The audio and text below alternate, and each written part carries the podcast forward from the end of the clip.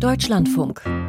Computer und Kommunikation. Mit Manfred Kläuber. Das sind unsere Themen heute. Tabuzone. Das internationale Komitee vom Roten Kreuz stellt Regeln für patriotische Hacker auf. Gretchenfrage, wie Cyberwar und Cyberterror völkerrechtlich voneinander zu unterscheiden sind. Fitmacher. Die Toolbox Datenkompetenz soll digitale Bildungsmöglichkeiten für jeden bringen. Und das digitale Logbuch. Evangelist.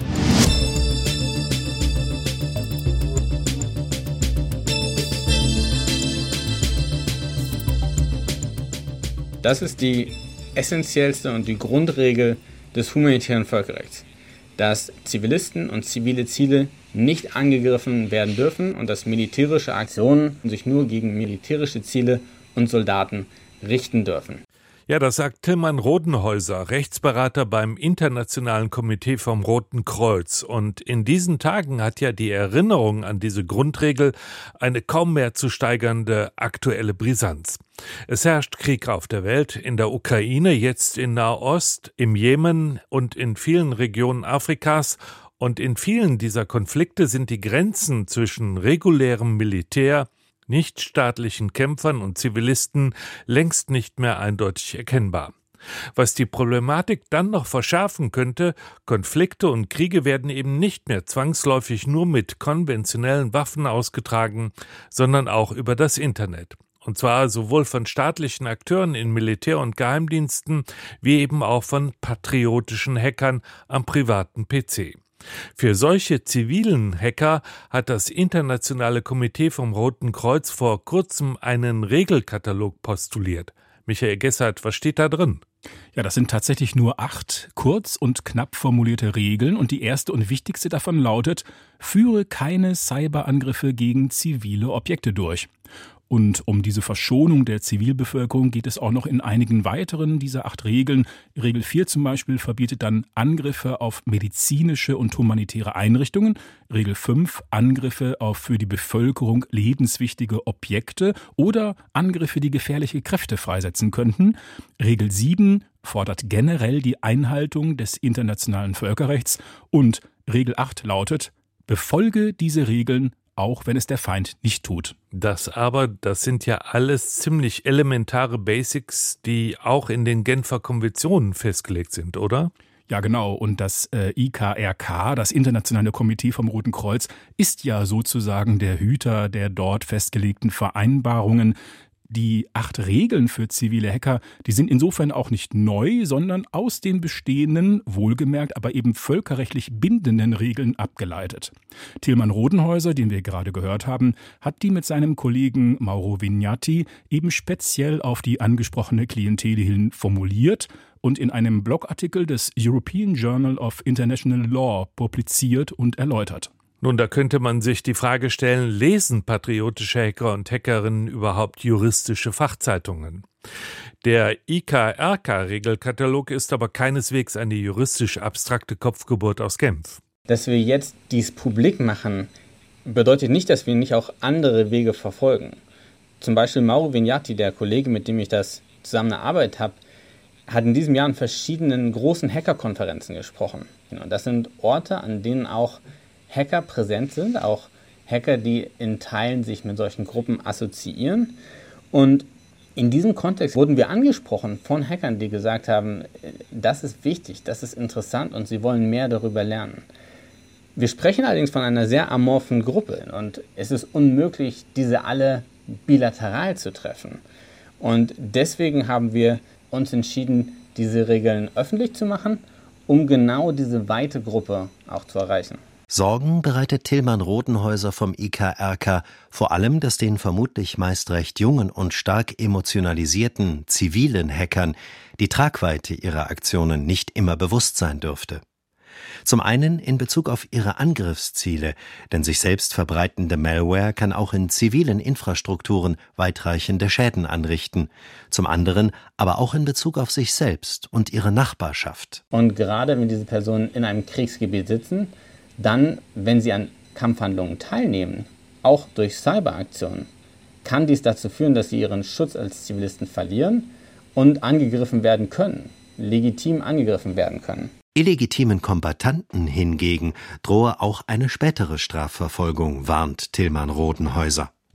Staaten sollten also, so sieht es das Internationale Komitee vom Roten Kreuz, ihre Bürgerinnen und Bürger keinesfalls dazu ermutigen, Cyberaktionen im Rahmen eines bewaffneten Konflikts durchzuführen.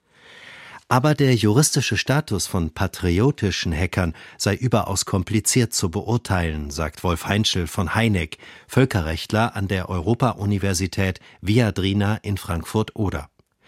Der IKRK-Regelkatalog ist für ihn im Grundsatz nachvollziehbar, aber zu allgemein gehalten. Es fängt schon vorne an mit dem Begriff des Cyberangriffs. Ist zum Beispiel ein Cyberangriff gegen ein Elektrizitätswerk der zur Folge hat, dass die Elektrizitätsversorgung für eine bestimmte Zeit nicht mehr gewährleistet ist, ist das schon ein Angriff, der dann auch als Teilnahme an den Feindseligkeiten eingeordnet werden kann. Da besteht keineswegs Einigkeit darüber. Das IKRK vertritt hier eine sehr weite Einordnung, die von anderen nicht unbedingt geteilt wird. Auch für Wolf Heinschel von Heineck wäre es wünschenswert, wenn sich nur Mitglieder der regulären Streitkräfte in einem internationalen bewaffneten Konflikt an den Feindseligkeiten beteiligten. Das ist schon lange die Realität von Feindseligkeit. Die Waffensysteme zum Beispiel sind so komplex geworden und auch die Notwendigkeit zur Durchführung von Cyberoperationen so groß, dass unter den Mitgliedern der Streitkräfte einfach die Expertise fehlt. Das heißt, man muss sich in vielen Bereichen zivile Angestellter oder Vertragsnehmer bedienen, um überhaupt diese Operation durchführen zu können. Und vor dem Hintergrund ist es dann natürlich schwierig, den Aktivisten, also den patriotischen Hacker, von jemandem zu unterscheiden, der möglicherweise im staatlichen Auftrag handelt und daher als Gefolge eingeordnet werden kann, eventuell. Das alles hört sich ja einigermaßen kompliziert an, vielleicht auch schon etwas nach juristischer Haarspalterei, ob jetzt zivile, patriotische oder ideologische Hackerinnen und Hacker in einem Konfliktfall Zivilisten, Terroristen, Kombattanten oder Gefolge sind. Ja, absolut. Und um nochmal auf diesen äh, zuletzt erwähnten Gefolgestatus zurückzukommen, der ist eigentlich ziemlich paradox. Der würde einerseits nach Beendigung des Konflikts bedeuten, dass es keine Strafverfolgung gibt, dass eine eventuell verhaftete Person wie alle sonstigen Kriegsgefangenen dann entlassen werden müsste. Der würde aber während einer unmittelbaren Teilnahme an Feindseligkeiten bedeuten, dass man legitim angegriffen werden darf. Wobei wiederum die Frage ist, Professor Heinschel von Heineck hat das ja gerade angesprochen, was eigentlich eine Cyberwar-Aktion ist. Der Begriff wird ja ziemlich inflationär verwendet und ob man darauf dann sogar konventionell antworten darf, wird auch heiß diskutiert. Michael, gab es denn eigentlich zwischenzeitlich schon eine Reaktion von Hackergruppen auf den IKRK-Regelkatalog? Ja, die BBC hatte direkt nach der Publizierung über den Messenger-Dienst Telegram Kontakt zu einem Sprecher der Ukraine IT Army. Und der schrieb dann, man werde sich nicht an die Regeln halten, abgesehen davon, dass man sich schon selbst verpflichtet habe, keine Krankenhäuser anzugreifen. Und zur Begründung schrieb er da, die andere Seite, die russischen Hacker, würden sich ja auch nicht an Regeln halten, da geriet man also in einen Nachteil. Wenig später hatte dann aber die Tech-Webseite The Register wiederum Kontakt zu einem Sprecher und diesmal hieß es dann, ja, man wolle die IKRK-Regeln befolgen. Dazu muss man erstens anmerken, ob hier wirklich jemand legitimerweise und verbindlich für eine doch meist sehr amorphe Hackergruppe sprechen kann, ist fraglich. Und zweitens, ob sich Mitglieder solcher Gruppen die ja auch teilweise dem Milieu der normalen Cyberkriminalität zuzuordnen sein dürften, ob die sich dann an ein irgendwie vorgegebenes Commitment halten, das ist ebenso fraglich. Vielleicht ist das alles aber auch insofern theoretisch, als momentan die wirklich relevanten Kriegs- und Konfliktaktionen ja eben nicht digital, sondern wirklich mit konventionellen Waffen ausgeführt werden. So würde ich das für den Moment tatsächlich auch einschätzen. Verletzungen des Völkerrechts oder des humanitären Rechts, die finden ja leider auch konventionell laufend statt. Und auch dabei ist es ja völlig fraglich, ob die dann jemals sanktioniert werden. Ein Prozess zum Beispiel gegen Wladimir Putin als Nachklapp des Angriffs auf die Ukraine ist für mich kaum vorstellbar. Ein Prozess gegen einen Hacker der Ukraine IT Army wegen eventueller Auswirkungen von Cyberaktionen gegen russische zivile Infrastruktur Vor diesem Hintergrund ist das, glaube ich, absurd. Und trotzdem, die Regeln des IKRK hier für Hacker und das generelle Insistieren auf der Einhaltung des Völker- und des humanitären Rechts, das sind halt die unverzichtbaren Basics eines zivilisierten Zusammenlebens, auch wenn die juristischen Mühlen sehr lange oder vielleicht gar nicht malen. Welche Regeln für Hacker in kriegerischen Auseinandersetzungen gelten, darüber sprach ich mit meinem Kollegen Michael Gessert. Vielen Dank. Der Podcast von Computer und Kommunikation. Kostenlos abonnieren. Überall da, wo es Podcasts gibt. Also für meinen Geschmack muss man da nicht mehr lange drüber nachdenken. Daten bestimmen mittlerweile unser Leben und ab und an kann es auch recht nützlich sein, wenn man zumindest eine Ahnung hat, wie diese Daten verwendet werden und vor allem, was alles aus ihnen herausgelesen werden kann.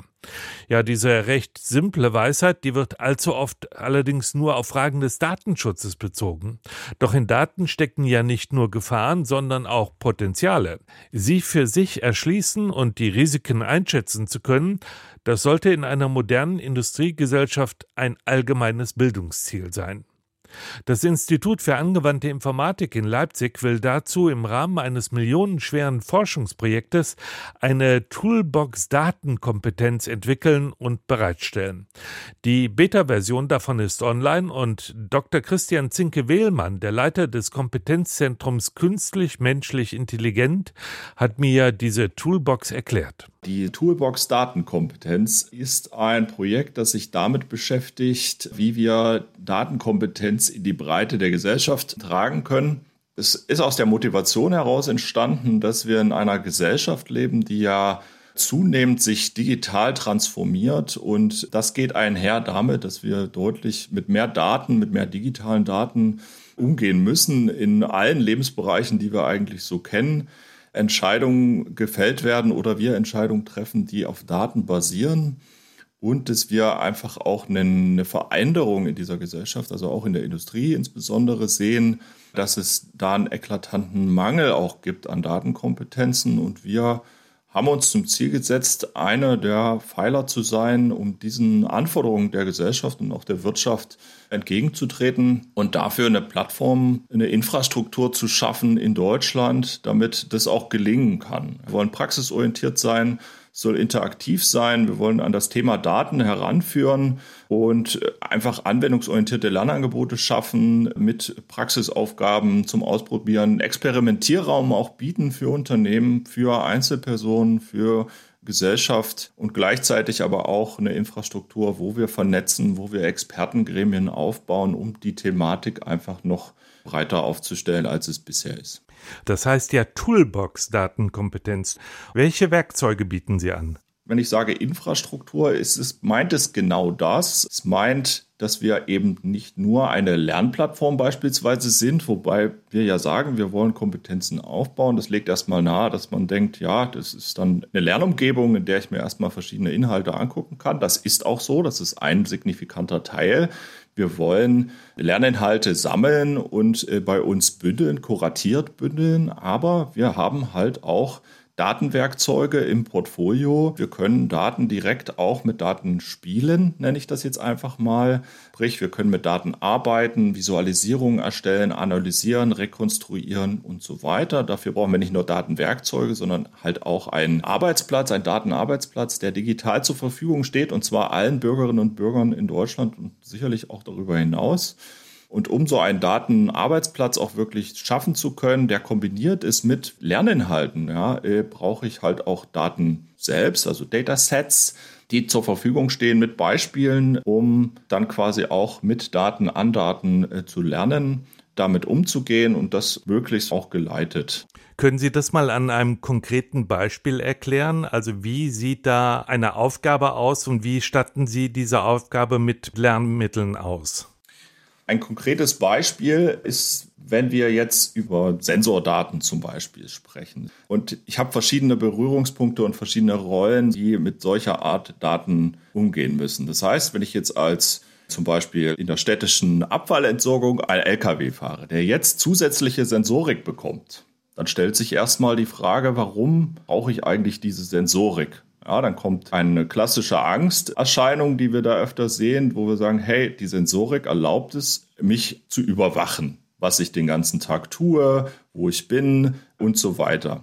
Aber die Sensorik erlaubt es natürlich auch, deutlich besser Entscheidungen zu treffen, wo Routen lang gehen und wie ich vielleicht auch noch besser sozusagen den eigentlichen Prozess quasi unterstützen kann. Das kann ich aus sehr vielen Rollen sehr unterschiedlich betrachten. Ein äh, Data Analyst, der beispielsweise dann in der Stadt sitzt und die Routenplanung unterstützen soll, der braucht ganz andere Kompetenzen als jemand, der das Fahrzeug steuert. Aber beide Kompetenzen müssen irgendwie zusammengehen. Das heißt, wenn ich Abwehrhaltung beispielsweise habe bei der Implementierung von digitalen Tools, dann komme ich natürlich nie dazu, dass ich Daten habe, um Prozesse tatsächlich auch zu verbessern und damit auch die Leistungen zu verbessern, die eine Stadt oder ein Unternehmen oder oder oder dann am Ende auch anbieten kann. Wir müssen ein bisschen betrachten, wer kommt auf unsere Plattform und was will der eigentlich wissen? Wie steht es mit dem Datenschutz oder will er direkt wissen, was kann ich alles mit Daten machen? Welche Deep Learning Verfahren gibt es? Also richtig tief einsteigen, beispielsweise in statistische Themen oder in KI-Themen. Ich habe verstanden, dass Sie Musterdaten oder Beispieldaten liefern, mit denen man arbeiten kann und bestimmte ähm, Erkenntnisse auch aus diesen Daten gewinnen kann, wenn man sie richtig anwendet. Was sind sonst noch die Mittel, die Sie an die Hand geben? Welche Medien sind auch verfügbar? Also Medien, wir wollen interaktiv sein. Das heißt, wir geben natürlich auch kleine Assessments, kleine Quizzes an die Hand. Wir sind aber auch hier Infrastruktur. Ja, das heißt, wir verknüpfen auch Inhalte, die nicht originär von uns kommen. Ja, und dort sind beispielsweise Videos oder Audioaufnahmen, Bilder auch verfügbar, die sehr unterschiedlichen Themen in sehr unterschiedlichen Granularitäten quasi auch behandeln. Es gibt ja sehr, sehr viele Initiativen schon in Deutschland, die sich mit dem Thema auseinandersetzen. Und wir haben so eine Art Insellandschaft vor uns. Und das, was wir aufbauen wollen, ist quasi eine Schifffahrtsroute zwischen diesen Inseln, damit jeder, der quasi sich mit dem Thema beschäftigen will, aus seinem Blickwinkel auch die richtigen Inhalte finden kann. Weil sonst haben wir ja ganz viele Inseln und vielleicht findet der eine oder die andere gar nicht die Inhalte, die sie eigentlich brauchen, weil es halt so unübersichtlich ist. Und da wollen wir einfach eine Anlaufstelle sein und wie gesagt, gleich mit der Anknüpfung, dass wir auch ein Experimentierraum sein wollen. Die Nutzerinnen können hier bei uns direkt testen ihre Skills, die sie beispielsweise dann in der Datenanalyse sammeln wollen und so weiter. Wen stellen Sie sich denn als Nutzerin oder Nutzer Ihres Angebotes vor? Ja, das ist auch etwas, wo wir uns auch sehr hoch den Anspruch stellen. Wir wollen eigentlich das Angebot an jeden und jede richten. Das heißt an Bürgerinnen, aber natürlich auch an die Wirtschaft und den Bildungsbereich. Insbesondere hier fokussieren wir auch Hochschulen, aber wir wollen eigentlich niemanden ausschließen. Und das, was unser Anspruch ist und wo wir auch hinwollen, ist, dass wir niedrigschwellige Angebote eigentlich für alle schaffen wollen, immer aus den Gedanken heraus, dass man mit bestimmten Herausforderungen im Alltag vielleicht auch konfrontiert ist und hier einfach sich weiterentwickeln möchte. Und dafür bietet unsere Plattform den Anlaufpunkt, immer mit dem Raum sozusagen auch explorativ das Thema für sich zu entdecken und vielleicht auch in Bereiche reinzugehen, die vorher noch nicht interessant waren oder vielleicht auch gar nicht bekannt waren. Und das ist so ein bisschen unser Anspruch. Über dem äh, Thema Datenkompetenz und auch über dem, was Sie machen, schwebt ja vor allen Dingen in letzter Zeit ein Schlüsselbegriff, der heißt Data Literacy. Erklären Sie uns doch, was bedeutet dieser Begriff? Data Literacy ist ein Begriff, der in den letzten Jahren, Jahrzehnten entstanden ist, beziehungsweise sich formiert hat und wurde ursprünglich definiert als die Fähigkeit, Daten in einer kritischen Art und Weise zu sammeln, zu verwalten, zu bewerten und anzuwenden. Wir hier im Projekt haben diese Definition aufgegriffen und ein bisschen erweitert. Es gibt eine ganze Reihe von Menschen, die sich damit beschäftigen, wie man beispielsweise den Datenlebenszyklus mit in diese Kompetenzen mit aufnimmt, weil sonst geht es ja nur um Daten, aber aus Daten entsteht ja etwas. Das nennen wir Datenprodukte. Und wir müssen planvoll sowohl mit Daten als auch mit Datenprodukten umgehen. Ja, das ist der nächste Schlüsselbegriff. Äh, ChatGPT ist ein riesengroßes Datenprodukt. Und Menschen müssen damit umgehen zum Teil oder wollen damit umgehen. Und das ist was, was gelernt werden soll. Das heißt, wir wollen mit Datenprodukten umgehen können, aber auch mit Daten in den jeweiligen Kontexten bewusst einsetzen, bewusst auch hinterfragen, auf kritische Art und Weise, auch zu bewerten, was passiert denn eigentlich da, äh, was ist das überhaupt. Und das ist ein Sammelsorium an Kompetenzen, die da die Schnittmenge sind. Und eine datenbasierte Welt und Wirtschaft, in der wir zurzeit leben und in der wir immer mehr reinkommen, bedeutet, dass wir konfrontiert sind, dass unsere Umgebung aus Daten und Datenprodukten zunehmend besteht und wir damit umgehen müssen, ob wir wollen oder nicht. Und dass es dann mit der Zeit, und das zeigen auch einige Studien, eine Frage der Partizipation ist. Wenn ich mit diesen Produkten nicht mehr umgehen kann, dann habe ich ein Risiko, nicht mehr an Gesellschaft partizipieren zu können und auch nicht mehr an der Wirtschaft. Und dieses Risiko wollen wir natürlich nicht. Das heißt, wir wollen Datenkompetenzen in die Breite als Querschnittskompetenz verstehen und in die Breite bringen. Das war Christian Zinke-Wehlmann vom Institut für angewandte Informatik in Leipzig über die Toolbox Datenkompetenz. Digitales Logbuch. Computer und Kommunikation. Eintrag 23 7 96. So, so. John Kinderwack ist es also Chief Evangelist der IT-Sicherheitsfirma Illumio. Das steht in der Pressemitteilung. Kinderwack ist der Erfinder des Zero Trust Prinzips, was im Wesentlichen besagt, dass man nix und niemandem trauen sollte im Netz. Nirgendwo und niemals. Zero Trust. Andere sehen es anders. Der Evangelist Markus etwa. Der sagt, Kapitel 11, Vers 22, ihr müsst vertrauen auf Gott.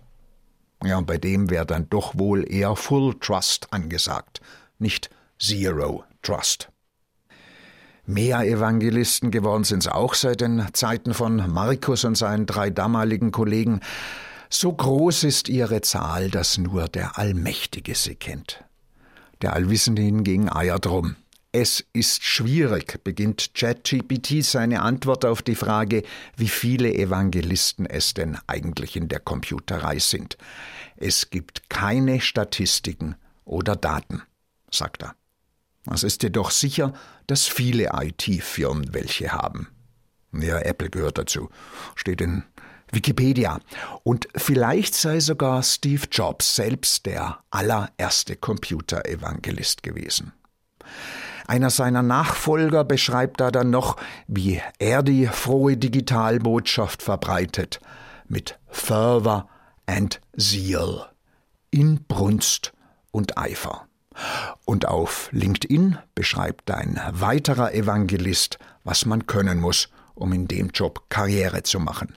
Man muss Vertrauen schaffen.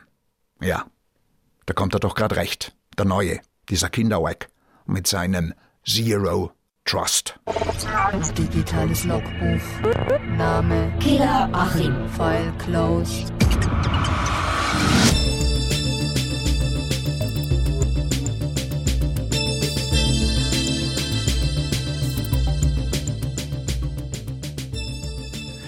Die EU-Agentur für Cybersicherheit warnt vor einer Störung der Europawahl durch KI.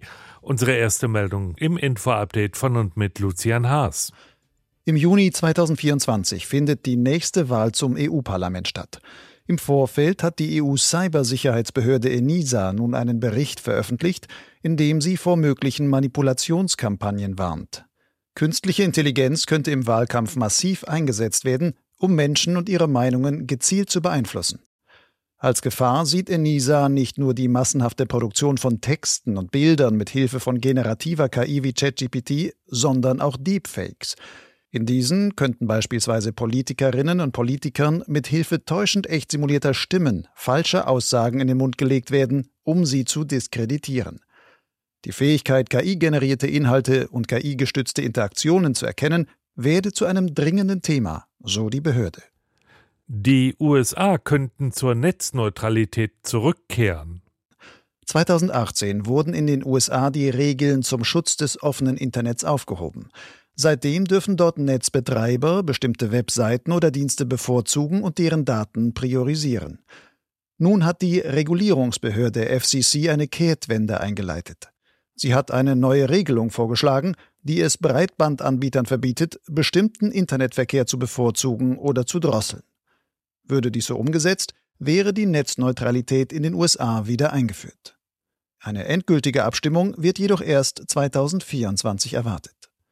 Zuvor hat die US-amerikanische Öffentlichkeit die Möglichkeit, den Vorschlag zu kommentieren und eventuelle Änderungsvorschläge einzubringen. Die EU nimmt Influencer ins Visier. Die EU-Kommission will in den kommenden Wochen gemeinsam mit nationalen Verbraucherschutzbehörden die Aktivitäten von Influencerinnen und Influencern in sozialen Netzwerken auf mögliche Schleichwerbung überprüfen. Viele Influencer präsentieren auf ihren Kanälen Produkte oder Dienstleistungen, und zwar gegen Bezahlung. Sie müssten diese Beiträge dann mit Wörtern wie Werbung oder Anzeige kennzeichnen, doch das ist häufig nicht der Fall. Parallel zur Kontrollaktion hat die EU eine neue Website gestartet, den Influencer Legal Hub. Dort wird über die geltende Rechtslage informiert. Unter anderem bietet die Seite eine Videoreihe mit Tipps, wie Influencer ihre werblichen Aktivitäten in einem Social-Media-Kanal rechtskonform transparent machen können. Verbraucherschützer fordern einen pauschalen Schadenersatz für zu langsames Internet. Seit zwei Jahren haben Verbraucher das Recht auf ein schnelles Internet. Doch nicht immer kommen bei den Menschen die Daten mit der Bandbreite an, die der Anbieter vertraglich zugesichert hat. Ist die Diskrepanz zu groß, sollten sie künftig Schadenersatz erhalten. Das hat der Bundesverband der Verbraucherzentralen gefordert. Um die Abwicklung zu vereinfachen, schlagen die Verbraucherstützer eine Pauschale von 15 Euro pro Monat vor. Diese soll so lange vom Tarifpreis abgezogen werden, bis der Mangel beim Datentempo behoben ist. Die US-Regierung schränkt Chip-Exporte nach China weiter ein. Im Wettstreit um die Entwicklung künstlicher Intelligenz haben die USA erneut schärfere Regeln für den Export bestimmter Halbleiter nach China vorgelegt. Beschränkt werden soll nun auch die Ausfuhr von weniger leistungsfähigen KI-Chips, die nur eine eingeschränkte Kommunikation untereinander bieten. Von den Regelungen dürfte vor allem der kalifornische Konzern Nvidia betroffen sein. Auch der Verkauf von bestimmten Belichtungssystemen, die bei der Chipherstellung zum Einsatz kommen, soll eingeschränkt werden. Mit den Handelsbeschränkungen will die US-Regierung nach eigenen Angaben verhindern, dass China Zugang zu amerikanischer Spitzentechnologie mit militärischem Nutzen erhält. Elon Musk will die Online-Plattform X nicht aus Europa abziehen. Die Nachrichtenseite Business Insider hatte über mögliche Pläne des Konzerns berichtet, den Dienst für Nutzer in Europa zu sperren, wegen der strengen EU-Regeln zur Eindämmung von Falschinformationen.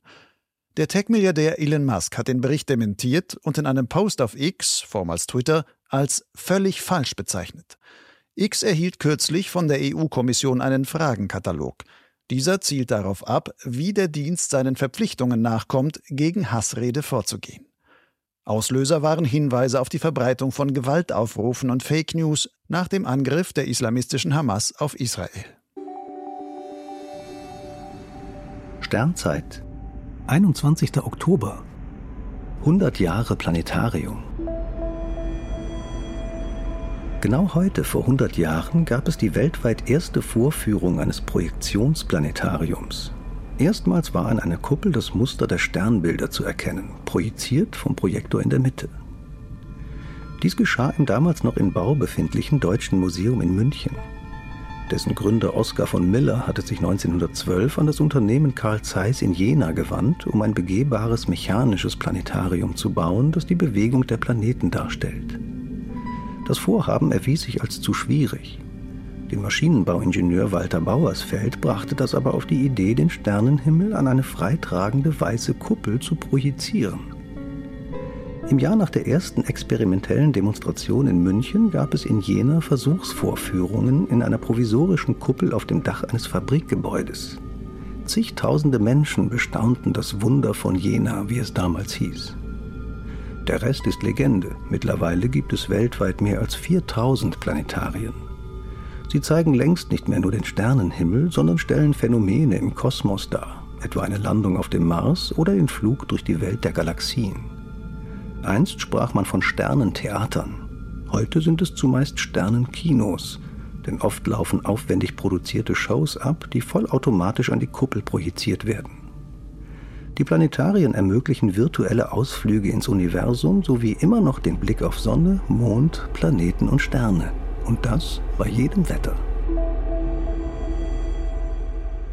Unsere Sendung Streitkultur um 5 nach 5 hier im Deutschlandfunk kommt heute von der Frankfurter Buchmesse.